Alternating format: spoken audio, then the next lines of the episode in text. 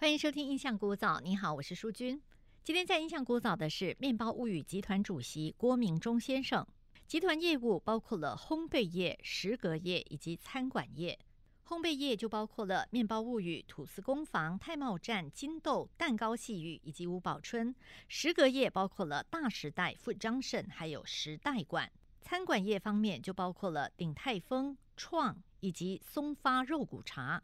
上一集的节目当中，郭明忠老板就分享了小时候家境贫困，有一度必须寄养在亲戚家，经常处于挨饿的状态。他也谈到了小时候最难忘的美味，其实就是学校食堂里卖的一碗两毛钱的干面。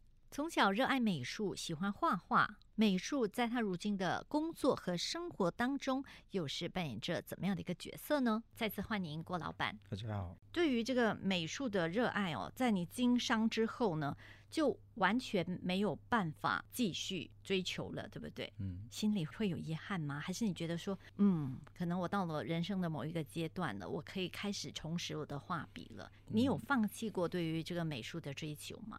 嗯，一直都在我生活里面啊。当然那时候想去台湾念国立艺专啊，但是因为盘缠的关系，几个月之后就开始找工作。哦，开始看到一个商机可以做龙须糖。那时候在新加坡也学过，那时候就自己画了一条龙，画了一些浪，就自己做一部花车，哦，做了一些包装，然后就开始这样在台湾创业。嗯，所以到现在为止，呃，不管鼎泰丰创造的一些设计概念，或者 Bread Talk 或者 Toast Box，我都融入了一些我喜欢的文化。或者这些美学啊，所以每一个概念，尤其在开始那几年，我几乎每一个概念都自己参与啊。所以呃，虽然没有真正动手画画，但是美学我一直接触。当然，包括后阶段这前几年，我开始收藏一些中国字画哈，也算满足我个人对这块的兴趣。是，所以当年你学龙须堂是在怎样的情况下学？是在本地学的？是，呃，那时候我记得当兵后，我进入一个香港公司。做雕刻就是雕刻，像木刻那种。对，图章雕刻、木刻。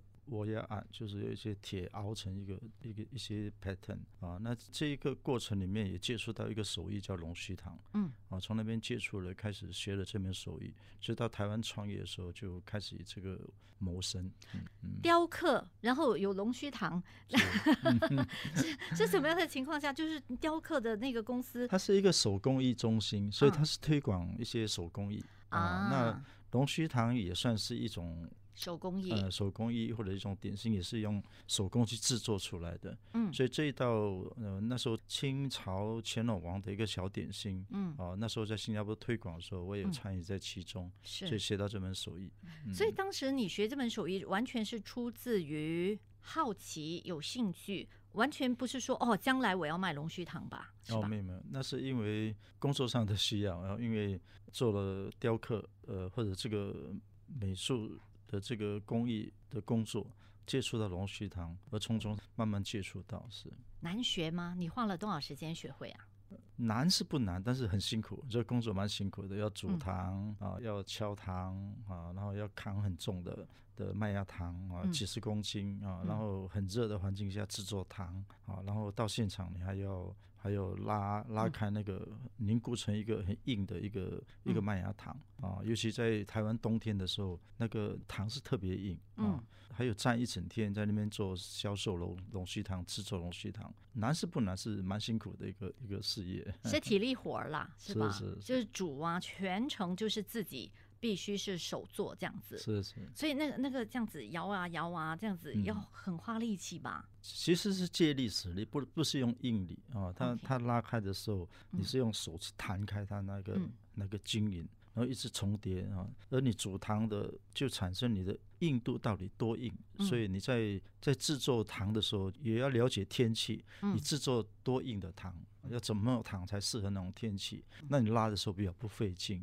所以当年学了这个龙须糖，算是您的这个饮食业的第一步吧。让你赚到了人生的第一桶金，是从龙须糖开始的吗？是的，呃，很幸运，呃，因为龙须堂接触了很多百货的做餐饮的主管，所以就有机会说引进我们东南亚小吃，例如说沙爹啦、么么喳喳啦、卷多啦，或者是挪亚龟啦。那时候就开始引进这些东南亚的小吃到台湾发展。做了一些连锁店。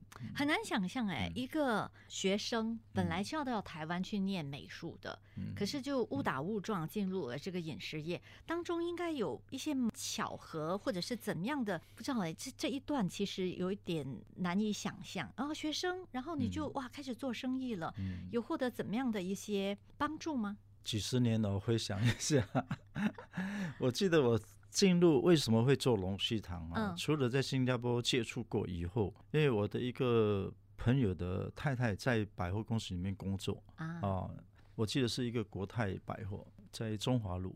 他看到我一些照片，在制作龙须糖的照片，他觉得这个好像是个点心蛮好玩的，嗯就叫我做给他们看。嗯啊，那我就诶给他们试，他们觉得制作过程跟吃起来蛮好吃的，就帮我引荐到国泰百货去摆一个摊位。哦，那时候就误打误撞就进入了餐饮。所以有一点点巧合，对不对？同学看到照片说：“哎，你会做龙须糖啊？哎，不然你做来我我们吃一下看怎么样？哎，刚好我的太太认识呃，在这里工作，不然我们就继续摆摊这样子。对对对，是这样。然后进入买糖做糖的时候，也碰到一个贵人，就是帮我引荐到一个百货，一个很好的地点啊，让我有机会在那边设一个很棒的地点，而售卖龙须汤。从嗯那时候也发展的比之前更快、更顺利。嗯刚才你也提到说，这个冬天呢、也是要站在那里小摊位哦，这样子嗯做。哇，那个时间很长吗？就早上几点到几点，就一个人这样子一直在做。呃，百货公司的开业时间通常是十点，早上十点到晚上十点，所以确实是站一整天。那早上你还要整理你的糖啊、花生啊、芝麻粉啊等等，你要拌好，去现场才能制作。嗯所以跟太太两个人就是每个人抱着一个花生桶，或者提着一些糖做好的糖，嗯就到现场去去售卖，嗯一站就是一整天啊。嗯那个时候已经结婚了。呃呃，算是订婚，还没有啊正式结婚早期的时候，嗯然后后来创业两年之后才结婚。嗯，是衣锦还乡，就是那时候还没有钱结婚，就带着太太有一点小积蓄，就回来新加坡请嗯亲戚朋友。所以你们是一起吃苦的幸福啊！周华健有一首歌，是非常难得的哦。您会不会觉得哦，因为小时候很苦过，所以特别珍惜现在的这些日子？我们还没有开始录音的时候也谈到哦，现代人哦好像都没有挨饿的经验哦。那你小时候就挨过饿，这个挨饿的感觉，在你往后的人生里头，是不是也是一个很大的一个推动力呀、嗯，我个人觉得是啊，因为小时候在比较艰苦的环境长大，所以你什么东西都得亲力亲为。那面对，例如说借钱没有饿肚子的时候，你得想办法生活啊，就逼着自己要很努力学习跟工作。这样的一个精神，包括我进去当兵以后，把你放在一个森林里面，给你一个很简单的配备，例如说一个地图或者一个指南针，你就得从一个森林里面自己走出来。嗯，那这些小时候的吃苦，当兵的时候的磨练，所以那时候我到台湾创业，把我一个人丢在台湾，没有亲戚、没有朋友的环境，我也可以自己生长，可以自己生存下来。所以我觉得这些磨练对我后面创办我的企业或者或者这些品牌是有一定的帮助的啊。因为任何事业都有面对很多挑战、很多问题啊，但是你要面对它，一一去克服，只有很强的意志力、跟决心、跟克服问题的这种能力嗯啊，是从小开始磨练，对我的事业是有绝对的帮助的。我们经常看到媒体报道哦，说哇，九三年你创办了富张盛美食广场，九七年哦率先把美食广场概念引入中国，创建全新品牌大时代。两千年实践自己的面包理念，就创办了这个时尚面包 Bread 等等，背后一定有您非常大的这个努力跟决心嘛。嗯，您做生意的概念，或者是做生意的手法，是怎么学来的呢？你有一个名师指点吗？还是你去钻研什么什么生意人的这个宝典啊？还是你本来就有点做生意的天分呢？我也是一个很很平凡出身，或者是长大的过程也是很一般家庭或者一般的教育长大的。但是我觉得勤能补拙吧，自己不是很聪明，但是我很肯学，很肯做。那边做边学，面对问题就去克服，不好怎么做到好，就要去用心去探讨啊，去跟这些同业或者朋友里面学习交流，从而你慢慢会摸出一条路。如果你问我说，我今天可以做出一些成绩是怎么样得来的？我觉得就是秉着一个好学跟努力的精神，而一步一脚印，而慢慢踏进出来的。嗯，你有没有这个生命当中啊遇到一些伯乐？我跟你说，哎呀，当你还是一个年轻小伙子的时候，就有人跟你说，哎呀，这个呃兄弟，我跟你说，做生意一定要怎样怎样怎样。有没有这样子的一个长辈啊，或者是生意上的伙伴啊，来提点你吗？或者是你自己曾经碰到过怎么样的这个呃，看到怎么样的人，就是说，嗯，我要学习这样子的一个楷模，这样子。当然，从交流里面，朋友多少会提一些，哎，我认为不错的观念。呃，我觉得这些可以说是贵人吧。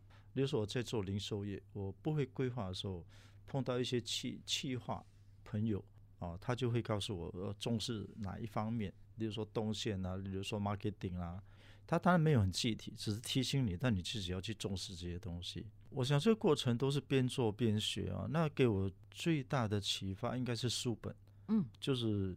知道自己念书不多，所以我其实我蛮喜欢看书的啊，尤其在台湾是那一段时间是那个环境吧，哈，很多人喜欢看书，有很多书店，所以你就会去看一些呃，可能一些成功的名人或者一些书刊是只会提醒你一些东西的啊，例如说从 A 到 A 加，A 本来就很好，你怎么样做到 A 加？那例如说专注 focus 啊，为什么要专注？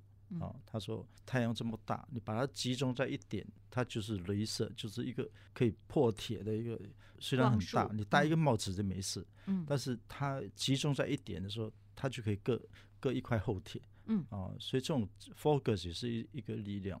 哦，例如说李嘉诚他待人处事，他在经商的一些一些呃，他觉得吃一点亏没关系，让一点利没关系，但是你得到会赢得更多人想跟你合作。等等，这些都给我很多的启发，包括台湾统一集团的高清燕的书本啊，嗯，我也看了，都给我很多启发。都是自学的，从阅读当中学到这些经商的道理。我可以说很多是来自书上的的一些提示。那我看书特别慢啊，因为我看书会想。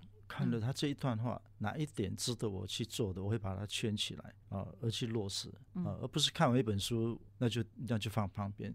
所以我看书看得很慢啊，经常看都是看得很慢。但是我从里面学到一些好东西，我就会去落实啊，这个我觉得是是一个蛮重要的一点，是精读而不是这个速读。有人说我要读很多，然后读很快，可是你是慢慢看。然后去钻研这精读的部分哦，所以在商界打拼那么多年哦，我相信总会有面对这个失败啊，或者是挫折的时候啊，可不可以跟我们分享您怎么样的心态在面对这些？我想经营事业这么长时间几十年呢，当然之间会碰到很多不同的挑战，不管是 SARS 还是最近的这个冠病疫情啊，或者是整个金融危机的时候。或者那个国家出现经济波动的时候，多少会面对一些挑战啊。那往往都秉着一个精神，就是面对问题而去克服它啊，不要轻易讲放弃。嗯啊，尤其我在经营中国的时候，从从一个新加坡人去经营那么大的一个国度，确实不容易，确实很不一样。可以说十几年。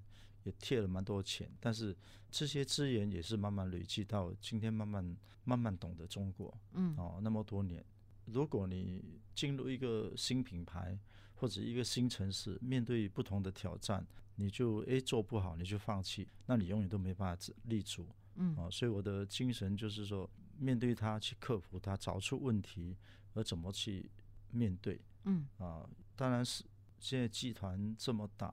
有很多不同的队伍负责不同的城市或者品牌，所以也要灌输这种我们的价值观、企业的价值观啊，这也是其中一块，是我们一直在传递的。你的人生的座右铭可以跟我们分享一下吗？还有那个企业的价值观，你是怎样的？嗯，我不敢说座右铭啊，当然从我们企业一直在推行一个叫呃求新、求变、求差异，这个世界变化很快。而且很多同业啊，所以你一定要去一直革新啊，一直求一些差异啊，这是一个我们集团的一个基本精神。我也有一个东西，我觉得经常会在脑里，或者是甚至在颁发这种五年、十年、四五年服务奖的，我们都会写入这样的一句话，就是我们要不断的学习啊，不断学习，然后敢于尝试。嗯。啊，你学了，学到东西了，你看到什么觉得不错的，那要去动手去做，去尝试，然后才能突破创新，嗯。才能做到一个革新，就是一个我们企业很很鼓吹的一个精神。就是有想法很好，但是没有实践出来，那也是空想而已。是是，好的，我觉得小时候到现在，当然吃过很多苦，但是这些也都变成一种能量。所以我觉得应该来讲是饮水要思源，而且好好珍惜当下，过好每一天。好的，谢谢。我觉得对于很多在生活中挣扎的人来说，今天我们看到郭明忠大老板哦，但是他小时候也吃过很多很多的苦头，所以你现在如果很辛苦在吃苦的话，要记住郭先生的一句话：这些苦将来都是你的能量。谢谢郭先生的分享。谢谢。